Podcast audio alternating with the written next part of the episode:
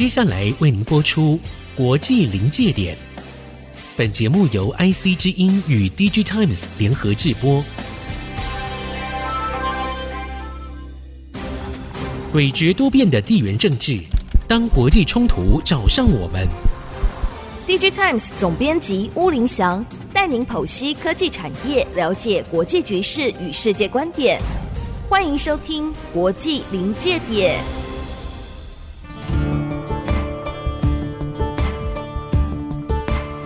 科技产业与国际关系的对话，欢迎收看《国际临界点》，我是 DigiTimes 吴林祥。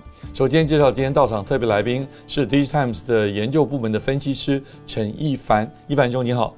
主持人好，大家好，我是 DG Times 的陈一凡。那我们今天的主题呢是印度花了很大的经费啊，要力拼这个电动车的王国，它能够取代中国吗？就是印度人多车少，是不是代表商机呢？前两天就有个印度的智库的研究员来拜访我们啊，那他就很骄傲的告诉我说，明年他就会成为全世界人口第一大国，看起来觉得这是很正面的讯息。印度的概况是人口现在是第二大国，但是已经是十四点一亿了，马上就要超过中国了。没错。它的年龄分布呢，这个很有趣啊，就是它三十岁以下的人居然超过百分之五十二。换句话说，它的劳动力非常的丰沛。它的人均所得在二零二零年的数字已经有的是，呃，美元一千八百一十五元。那这个看起来呢是有一点低，但是他们的估计呢，到二零三零年，就是八年之后呢，有可能是翻一翻翻倍呢。所以这是印度的这样子的一个基本的资料。那这是不是代表它的车的这个市场的商机很大呢？现在呢，印度在二轮车以及三轮车的销售量方面呢，嗯、都是目前全世界的第一大市场，它已经是第一大市场了。是，是我们图表里看到所谓的第一大市场是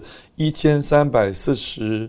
六万六千四百一十二台，两轮车是哦，一千三百多辆。三轮车呢有二十六万零九百九十五辆，看起来好像也不是非常非常大的数字。但四轮车呢就蛮可观，三百七十八万多辆车呢，渴望超越日本。对，目前印度以四轮车来讲的话呢，它算是销售量是呃四轮车的第四大国，是仅次于中国、美国、日本。嗯，不过就像刚刚主持人所说的。呃，印度它的四轮车市场有可能会超越日本，那就所谓的坐四望三，成为世界的第三大汽车市场。哦，目前它其实你看它在二轮、三轮已经是第一大。然后四轮车即将要成为第三大，联合国预估说，在明年，也就是二零二三年的四月的时候，嗯，印度的人口将会跟中国有一个黄金交叉，将会超越中国，成为世界人口第一大国。嗯，所以它的人口红利是相当相当的丰沛，而且其实联合国还预估说，在二零五零年之前，嗯，印度的人口是会持续的正成长。哎呦，所以它的成长的幅度是会相当相当可观的。难怪啊，它不像中国过去有所谓一胎化，或者它对人口有限制。没错，印度是。一个非常有趣的国家，是，嗯，所以第一个是它的人口红利相当的丰沛，嗯。嗯印度目前的人口相当相当的年轻，嗯、那这些年轻的人口呢，一方面它会代表是一个丰沛的劳动力，是；其次呢，它也代表一个未来的一个消费主力，是。然后第三个呢，就是哎，虽然说目前印度的汽车销量或者是二轮、三轮车销量似乎已经蛮可观了，是。可是为什么说它还会继续成长？我们就拿现在的人口第一大国中国来做比较好了，来对标所谓的对标比较一下。嗯哼，目前在中国平均每一千个居民拥有两百台汽车。车，嗯，然而这个数字放到印度的话，每一千个人只有五十台车，嗯哼，而所谓的每一千人两百台车，其实这个数字相比于欧美国家还是有一段落差，因为欧美国家这个数字大概是会到四百、五百左右，哦。所以假设我今天印度是要以中国成为一个目标的话，那对标的这个标准呢，基本上就有三倍、四倍的成长空间。台湾是两千三百万人口嘛，是台湾的机动车辆是大概一千四百多辆，摩托车大概有一千两百万辆。那我看印度的十四亿人口，结果它的摩托车也不过一千三百多万辆。所以我是从这个简单的数字，我很直观的，不像你做研究，好像还很少。它居然已经世界第一大，所以它真的有很大的成长空间呢。没错，它真的是有很大的成长空间。刚才我们。口述的数字呢，其实是去年疫情期间的数字哦。那其实，在疫情之前，其实它的数字是更可观的哦。比方说，以前在呃三五年前，就是在疫情之前呢，印度二轮车每年的销量是有到年销量是有到两千万台哦。那汽车的话，则是会超过四百万辆。所以换句话说，这两年多来的疫情是对它市场的汽车市场是一个打击。对，是的。OK，了解。是。那这里我们不禁就想问啊，印度。有政府啊有什么样的动机要这么积极推动电动车？因为等一下我们要讲到电动车嘛，对不对？那我可以直观想到，虽然我还没有去过印度啊，但是印度好像有些地方污染蛮严重的。没错。所以除了污染之外，还有什么原因会促成印度政府要大力推动电动车，造成这个所谓的商机？目前印度如果说以国家为比较单位的话，是印度是全世界空气污染第三严重的国家。哎呀，嗯。然后如果说是以城市以 city 作为一个单位的话，嗯前十大污染城市，印度就占了多少个？主任要不要猜一下？嗯，可能我我最近有看过相关数字，我有研读你的报告，是好像七八个城市，对不对？差一个数，差差一个数字，其实是九个，是九个。对，其实印度真的是在空污，它真的是蛮严重，也是政府它极力要解决的一个问题。因为其实印度目前它的汽车在印度所销售的车型，它的碳排技术确实比呃先进国家还要差一点，所以。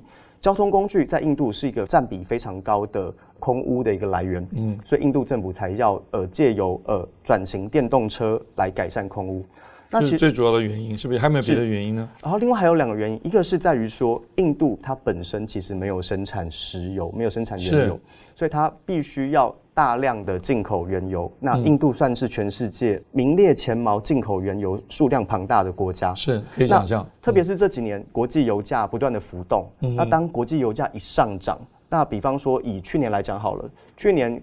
印度光是进口原油，就是每年就花要超过千亿美元。嗯哼，这对于印度的经济发展其实会是一个蛮大的影响。OK，那当然转型电动化，降低对石油的依赖，那自然也可以增增进印度它在经济或者各方面的竞争力。然后第三个原因是，是其实汽车产业整体的 automobile 的产业呢，在印度是一个非常非常重点的工业的一个类别。嗯哼，汽车产业或者是 automobile 的产业呢，占印度的 GDP 有占到七个 percent。哦，这么高？是的，没错。嗯、而且印度政府还想要提高这个比重，更提高。对，嗯、政府希望可以超过十个 percent，达到可能十二、十三个 percent。OK，非常雄心勃勃。没错，雄心勃勃。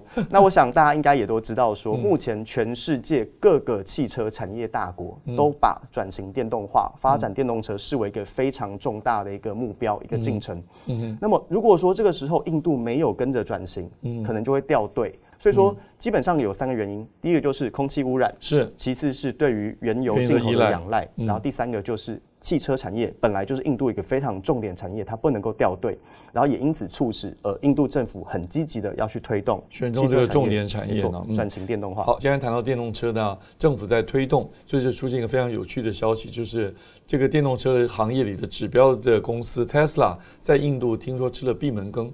目前以印度政府来讲，呃，最具代表性的电动车产销推广的一个政策或者专案呢，就是所谓的 FAME Two 电动车的一个推广的一个第二期的一个专案。那这个专案呢，总共框列了一千亿卢比的预算，要来补贴电动车的购买。是。那其中呢，它就有设定一些条件。那其中一个蛮蛮关键的一个条件就是，车辆无论是二轮、三轮、四轮，制造成本里面呢，要有百分之五十。它是要可以 localize 的，它的在地化的比例是要达到百分之五十。就零组件是本地采购的。是的，所以它其实它一方面补贴电动车，可是二方面它也很强调要有一定比例的在地化的。也补贴消费者买车的预算，是不是？是。刚刚讲的 FAME II 是二零一九年就已经推出了呢。是。那二零二一开始，大家可以看到说有两项 PLI，那 PLI 就是 Production Linked Incentives。Production Linked Incentive，所以这个 linked 可能是关键，它要把什么东西连接起来呢？是。翻成中文的话，它就所谓的生产连接奖励，它其实也是要鼓励在地生产。哦，在地生产关键的零组件或者在地整车，那我就会给制造商一些所谓的奖励，这些补贴。难怪二零二一年这个你列了两张，是这个图表列了两个行列，一个是 automobile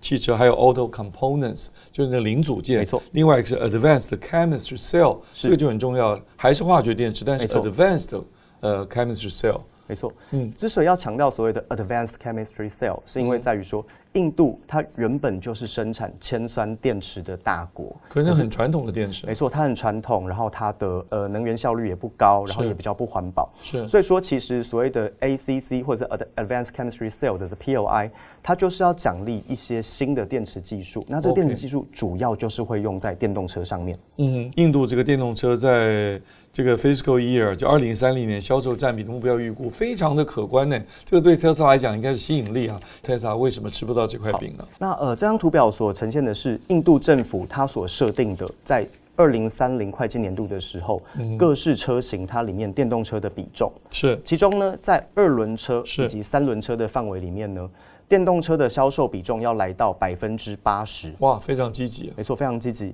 那如果是四轮车，包含四轮以上的车款的话呢，私家车、私用车它的电动车的比例要达到百分之三十。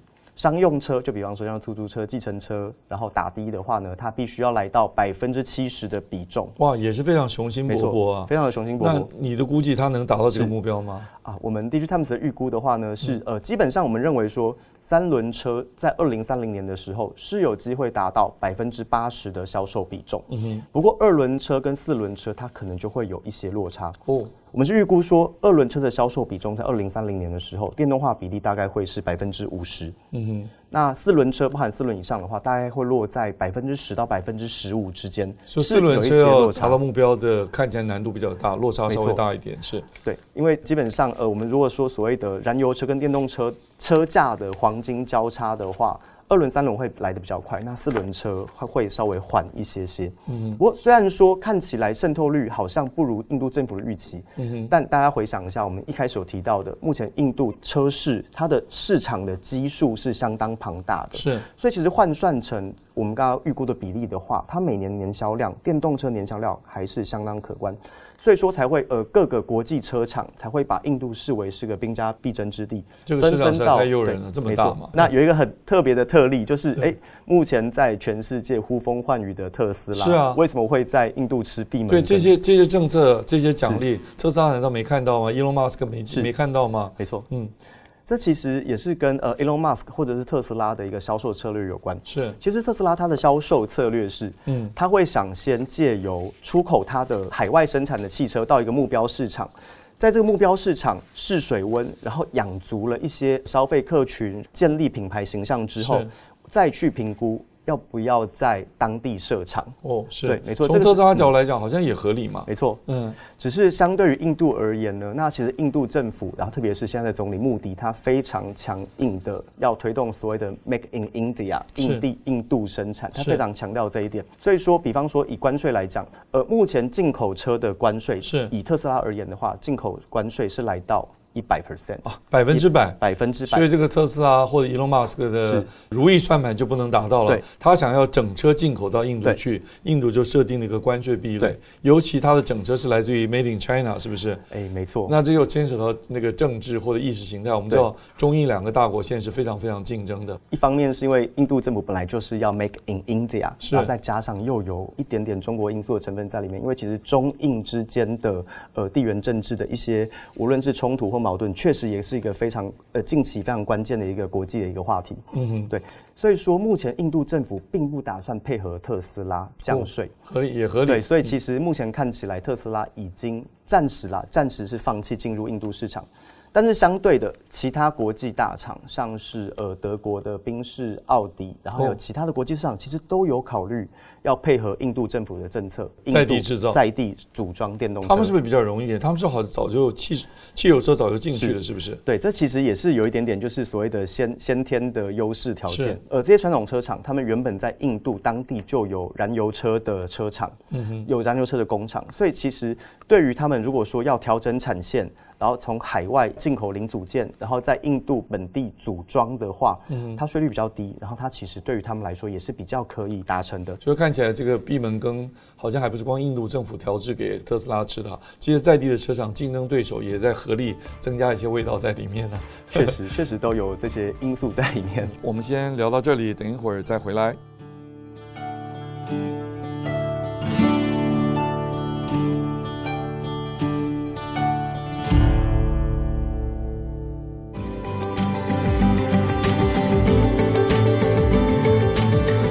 在我们讨论，那既然印度这么积极的推动电动车的产业链的供应链的发展，可是看起来它现在好像还蛮依赖中国的供应链，所以它将来能不能够这个甩脱中国的供应链呢？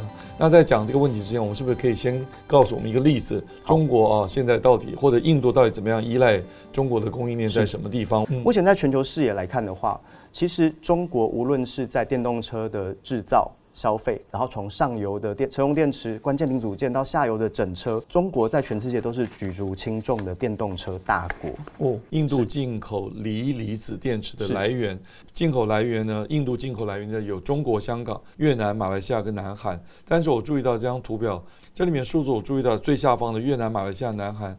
都是个位数，而且连百分之五都不到啊！是，所以上面的中国香港如果加起来几乎九成多哎，所以这张图表下方的印度从越南、马来西亚啊等等其他国家进口，那个都是完全可以忽略不计啊，连个位数都不到了。对嘛？那个真的是非常呃微乎其微、微乎其微的一个数字。所以基本上，印度它光是锂离子电池对于中国的仰赖程度就非常非常高啊！我再补充一个资讯。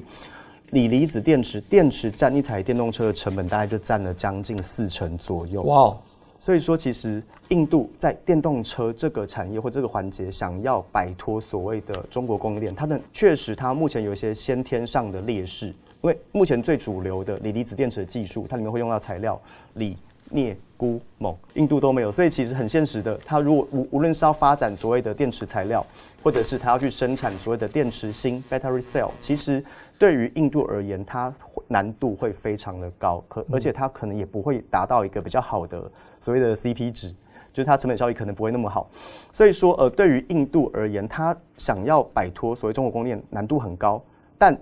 也不是完全没有机会，也不是完全没有机会，因为首先第一个，就像前面所提到，印度它本身的市场未纳量其实是相当可观，是。它终究应该是可以发展自己的供应链。是。那其次呢，其实印度目前印度的几个大厂，其实他们开始押宝在呃锂离子电池之外的其他的技术，有新技术，比方说像是钠离子电池，嗯，那这是目前有一些印度厂商所押注押宝的一个技术，嗯、那未来说不定就有机会发展印度自己的一个呃电动车供应链或者电池的技术。是有可能实现的，但是短期三五年之内，其实对于印度而言，它的难度是蛮高的。所以换句话说啊，这个全球化可能现在比较衰弱，是。可是呢，这个区域化的趋势在起来。对。那尤其像中国、印度这些大国，因为他们市场够大，是有可能成为区域化里面的重要角色。是。但是仍然每个国家的天赋就是不一样的啊，这个矿产资源是不同的嘛。美国、中国、印度，大家都可能不像欧洲，可能都不一样，所以要根据自己的天赋禀赋来决定天然资源，来决定到怎么样发展的策略跟方向。但是我们这个节目在台湾做，我们还希望对台台商有一点贡献啊。所以除了你刚刚提到电池之外，印度还有哪些电动车的关键零组件是。有在地生产的机会？以能源来讲的话，它基本上还是围绕着以电池为核心。嗯、车用电池的开发，它毕竟是个无论是资本密集或者是所谓的研发密集的一个产业一个环节，所以其实目前确实有一些台商有在发展这一块，但是如果要追赶到一些所谓的一流大厂的话，确实是有一些差距。嗯，可是跟电池息息相关的也是所谓的充电，是。充电设备包含了所从连接器到线材到所谓的 DC DC 转换器、充电桩，所需要的各个 parts，各个 part，其实台商有蛮多台商在这一块的布局其实是蛮深的哦。所以其实从充电从充电这一块切进来的话，无论是印度或者是东南亚，其实都会是台商一个还蛮有利的一个切入点。所以换句话说，你刚刚提到说电池在电动车里面占四成，是那那个电机电控的部分等等，台商其实都有机会。这个充电设施、